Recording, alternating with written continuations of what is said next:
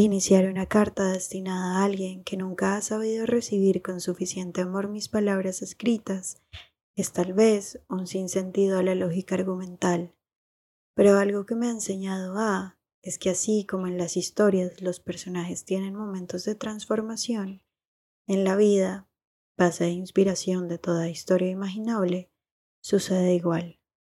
Así que hoy decido darle la oportunidad a A de que reciba este mensaje con mejores apreciaciones y me lea como leería a otro que no fuera a sí misma.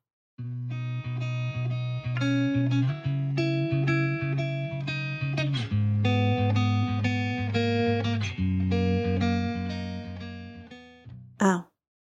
Estos días he estado aprendiendo sobre el poder de la programación neurolingüística que básicamente quiere decir que las palabras tienen poder, que tu diálogo interno condiciona tu realidad y percepción subjetiva. Pensé en ti y recordé las veces que hablamos de ti, de quién eres, de lo que has vivido y de lo que te ha hecho quien eres hoy.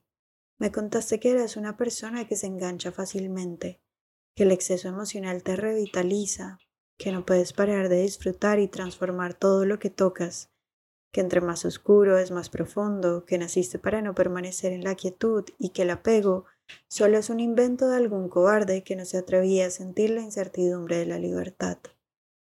Pero este año te he conocido de una forma vulnerable, en donde te vi ahogarte en un movimiento mucho más fuerte que el tuyo, en una circunstancia en la que las creencias ardieron ante ti y lloraste por perder todo aquello que llamaba realidad. Ante la posibilidad de narrar o relatar tu historia, decidiste limpiarte y dejar atrás las cenizas de un mundo que, como todo ente vivo, está sujeto a un fin cíclico.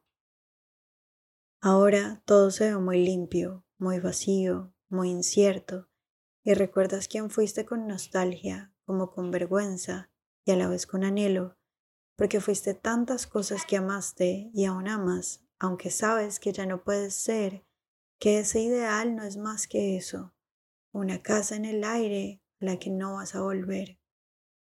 En estos días me contaste que quieres escribir, que quieres seguir sintiendo y haciendo sentir que la deconstrucción sigue siendo el camino, pero que para eso la única alternativa posible es seguir construyendo, probando, moldeando y rehaciendo sueños, que para ti se traducen en historias.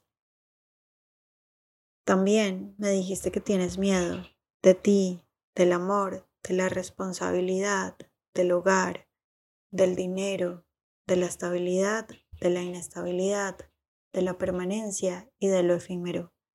Me emocioné porque me alegra verte cambiar, fluir, transitar y transformar, aunque tú no quieras que te veas siempre y te avergüence compartirme tu verdad. Creo que ya es hora de darle espacio material a esa energía que habita dentro de ti y puede que a otros también les inspire escuchar ese mensaje que estás intentando exteriorizar. Frente al miedo, ya es hora de construir un nuevo lenguaje que sostenga nuevas creencias, que narre esa realidad que hoy habitas y te hace sentir una experiencia vital, tan válida como cualquiera, porque es real, porque resuena con eso que somos y ya no tiene que estar oculto. Aunque te sientas sola, yo también sigo cambiando contigo y no somos las únicas. Recuerda que nada es perfecto ni ideal, porque lo ideal también transita tu mente y se transforma con conexiones que puedes elegir. Solo me queda decirte a modo de despedida que mereces más de lo que perdiste, y este lienzo blanco que ves hoy es un lugar para que lo ocupes con valores esenciales para ti, que no tengas prisa y que ser es un acto fluctuante, no definitivo. Cuéntame una nueva historia sobre quién eres. Estaré ansiosa por oírla. Siempre tuya, siempre nuestra. A.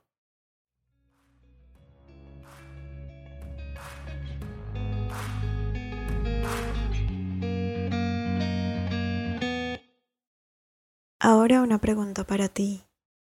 Si supieras que el mundo está llegando a su fin, ¿qué carta escribirías hoy? Si te animas a escribirla, envíala a cartasdelfindelmundo.com.